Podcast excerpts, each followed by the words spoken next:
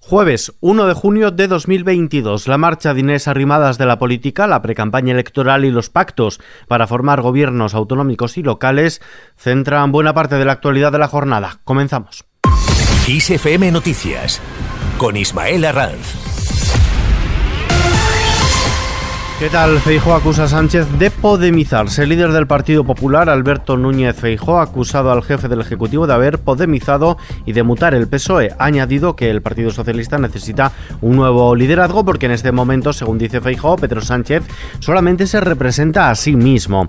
La que descarta integrarse en el Partido Popular es Inés Arrimadas, la hasta ahora portavoz de Ciudadanos en el Congreso. Deja la política después del hundimiento casi definitivo del partido en las elecciones municipales y autonómicas de este pasado domingo y la decisión de la Ejecutiva de no concurrir a las próximas generales. Arrimadas ha afirmado que la decisión de dejar la política ha sido personal y que la tenía tomada desde hace tiempo. Ha reconocido que la desaparición del partido ha sido una, una decisión difícil, pero la más responsable, según asegura, para España y la más inteligente para el espacio de centro liberal del país. Hoy inicia una nueva etapa al margen de la política pero mantengo mi compromiso con la España en la que creo porque, como decía, los principios se pueden defender desde las instituciones o desde fuera de ellas. Todos hacemos España, todos construimos España, porque todos somos España. Y esa es la grandeza de un gran país. Por esta España de ciudadanos libres e iguales voy a seguir luchando y la mejor hora de España, estoy convencida, está por venir. Mientras tanto, el PSOE está abierto a incorporar en las listas para las generales a líderes socialistas que han perdido gobiernos tras las elecciones autonómicas y municipales del pasado 28 de mayo, como podrían ser, por ejemplo, la Balear Francina Armengol, la Riojana Concha Andreu u Óscar Puente, alcalde de Valladolid, en funciones. Por otro lado, la plataforma que se está planteando el procurador de Castilla y León, Francisco Igea, para aglutinar al espacio político del centro liberal a nivel nacional, después de tener contactos con Edmundo Val, entre otros, no se presentará en ningún caso a las elecciones generales del 23 de julio, pero la que sí que estará presente es Macarena Olona. La exdirigente de Vox ha registrado en el Ministerio del Interior un nuevo partido político, Caminando Juntos. Lo hace tan solo dos meses antes de la convocatoria de generales. Olona abandonó las filas de Vox el pasado, mes de julio del año pasado, y entonces ya dijo que no concurriría a las elecciones autonómicas y municipales, pero no cerraba la puerta a poder hacerlo en unas elecciones generales, tal y como todo apunta que va a ocurrir. En Canarias, voluntad para el cambio de gobierno, la Comisión Negociadora de Coalición Canaria para la conformación del gobierno regional anunciado este jueves, después de una primera toma de contacto con el Partido Popular, la voluntad de ambas formaciones de llegar a un acuerdo al que invitarían a la agrupación Herreña de Independientes y a la agrupación socialista Gomera para una posible investidura del nacionalista Fernando Clavijo como presidente en un ejecutivo de coalición en el que el popular Manuel Domínguez sería vicepresidente. La voluntad de ambos partidos es alcanzar acuerdos también en las instituciones insulares y locales en las que sumen mayoría. Mientras tanto, Correos prevé formalizar 5.500 contratos de refuerzo en toda España para garantizar el cumplimiento de las obligaciones durante el proceso para las elecciones generales del 23J.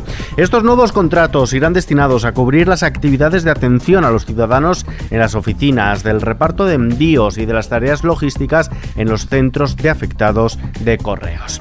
Cambiamos de asunto. España recibe 21 millones de turistas en el primer cuatrimestre del año. La entrada de turistas extranjeros en el país alcanzó, como decimos, los 21 millones en estos cuatro primeros meses de 2023. Un 32,4% más que un año antes, rozando el nivel pre-COVID después de registrar el mejor abril de la historia, tanto en número de viajeros como en gasto. Héctor Gómez, ministro de Industria y Turismo la mejor serie histórica, el mejor dato histórico en nuestro país y también crece en el gasto en destino en, España, habló del número de turistas en un 1,2% respecto a los indicadores prepandemia, por lo tanto ya superamos el número de turistas, los datos de prepandemia, y también en gasto en destino con más de un 18% de gasto en destino respecto a 2019. Por lo tanto, los indicadores de la evolución del sector turístico son extraordinarios. Tras valorar estos datos, el ministro de Industria y Turismo ha asegurado que está en contacto permanente con Interior ante la inquietud popular generada por el hecho de que las próximas elecciones generales vayan a coincidir en julio, plena temporada alta de vacaciones. En este sentido, la presidencia española de la Unión Europea no se verá afectada por este adelanto electoral y será fructífera, según han coincidido en valorar tanto el presidente del Consejo Europeo, Charles Michel, como el alto representante de la Unión Europea para Asuntos Exteriores, el socialista Josep Borrell.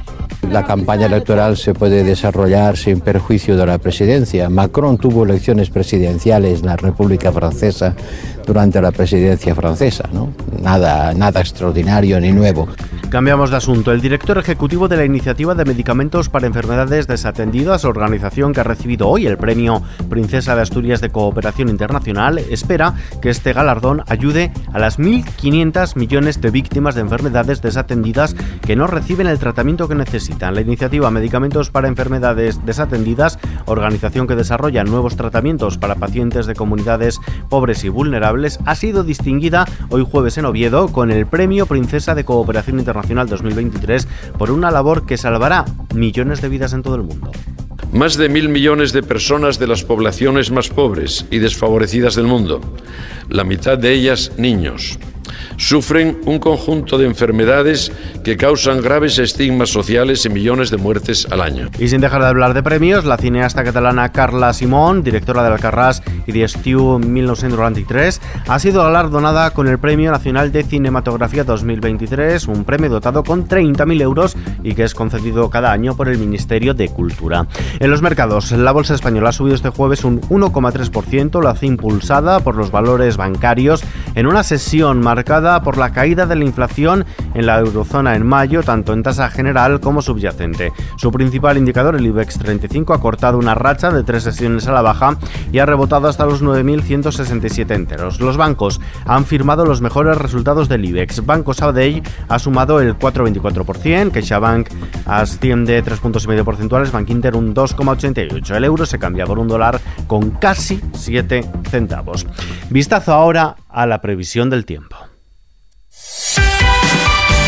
La inestabilidad va a seguir presente mañana viernes en la mayor parte de España, registrándose chubascos y tormentas casi generalizados en el interior peninsular y Baleares, unos chubascos y tormentas que podrán ser localmente fuertes y con granizo. Con este pronóstico, la Agencia Estatal de Meteorología ha puesto en aviso amarillo riesgo por lluvias y tormentas Andalucía, Aragón, Asturias, Cantabria, Castilla y León, Castilla-La Mancha, Cataluña, Galicia, la Comunidad de Madrid, la región de Murcia, Navarra, País Vasco, La Rioja y Comunidad Valenciana, tan solo por lluvias a las Islas Baleares. La EMET prevé que las precipitaciones serán menos probables y más débiles en zonas del litoral y en Canarias. Las temperaturas registrarán pocos cambios. Y terminamos.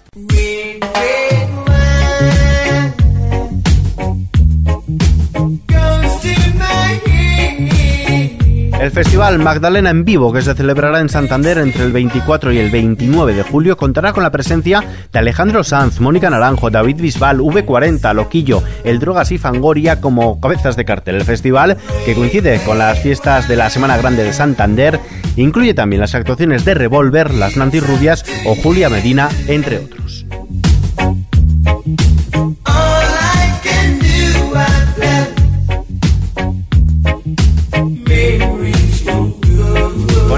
Noticia nos despedimos por hoy, pero la información, ya lo saben, continúa permanentemente actualizada en los boletines de XFM y ampliada aquí en nuestro podcast XFM Noticias. Jorge Galisteo en la realización. Un saludo de Ismael Arranz. Hasta la próxima.